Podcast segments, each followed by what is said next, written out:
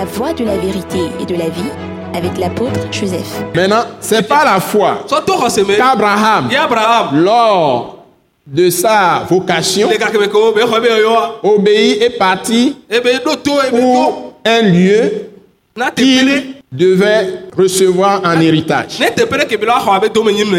Et qu'il partit ebe tso sans savoir où il allait. Bon, tu te lèves, tu es marié. Seulement, il est marié longtemps avant de, de, de recevoir l'appel, de recevoir la vocation.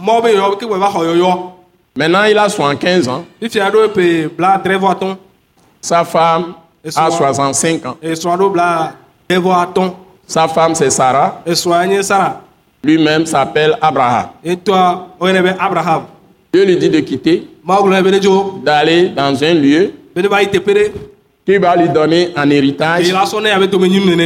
Il quitte la Mésopotamie, ou la, la Chaldée, ou la Chaldée. Et puis, son père l'a amené à Caran ou Charan. ɖo sharam Et il quitta là-bas. Et qu'est-ce qu'il va faire? Il prit sa femme. Il y a aussi son neveu qui était avec lui, hein, Lot. lot Mais je vais parler surtout de sa femme. La Bible dit, la Bible n'a pas dit, il a consulté sa femme. La Bible n'a pas dit, il a parlé avec sa femme.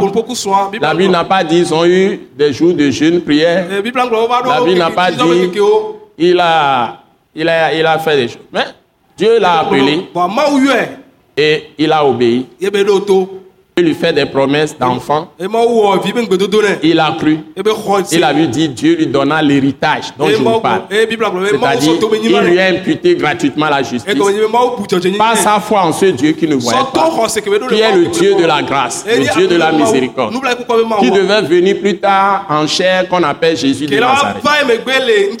Donc, il crut à Jésus sans avoir des preuves te Il va affronter des défis. En ce temps, il n'y avait pas de route. Il n'y avait pas de goudron. Il n'y avait pas d'avion. Il, n'y a- il va faire des mois, des mois de marche à pied à travers des forêts face à des fauves, des lions, des ours, des serpents venimeux.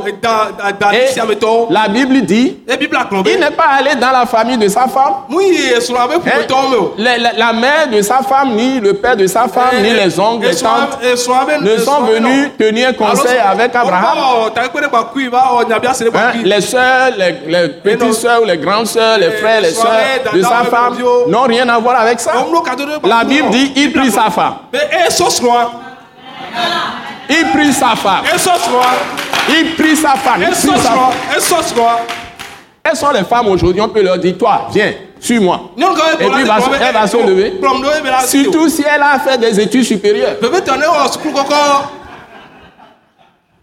Si elle a la, la licence déjà ou la maîtrise, elle a master, tout ça là. Il faut qu'elle soit quelque part pour travailler. C'est ça leur pensée. wa be Mais ce n'est pas la pensée de Dieu. susu Si elle est en train de faire son commerce, il faut qu'elle soit quelque part pour faire le commerce. Il faut qu'elle soit là pour faire le commerce. C'est ça leur pensée. Mais on dit, viens, on s'en va.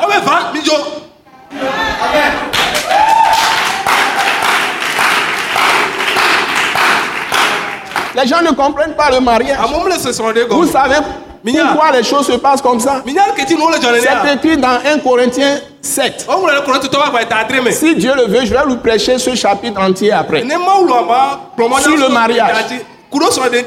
Parce que le mariage là, c'est un appel. Ça fait partie de l'appel que l'homme a reçu. e e Le mariage, le, le choix de sa femme là, tout est préparé par Dieu. Pour permettre à l'homme de faire son appel, Dieu lui donne une femme.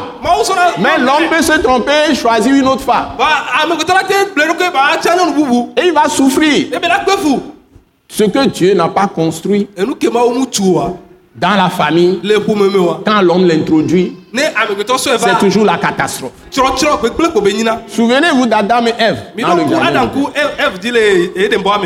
Donc, vous les jeunes qui allez choisir pour dire que vous allez vous marier, le mariage, ce n'est pas coucher avec une femme et puis, puis c'est fini. e bɛn be vɔ Ça n'a rien à voir avec coucher avec femme.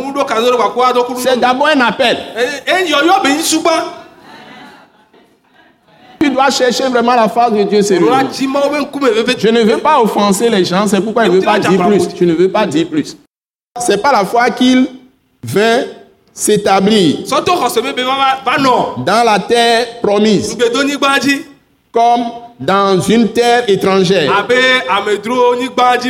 habitant sous des tentes, ainsi qu'Isaac et Jacob,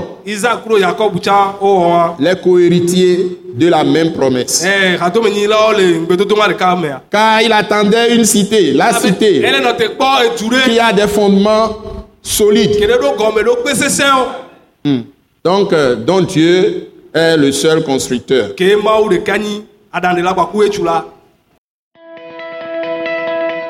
Ce message de l'apôtre Joseph Kodouak Bemehin vous est présenté par le mouvement de réveil d'évangélisation, Action toute âme pour Christ international, Attaque internationale.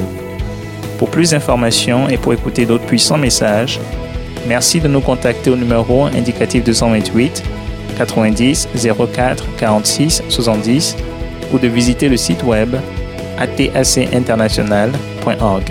Soyez bénis en Jésus-Christ.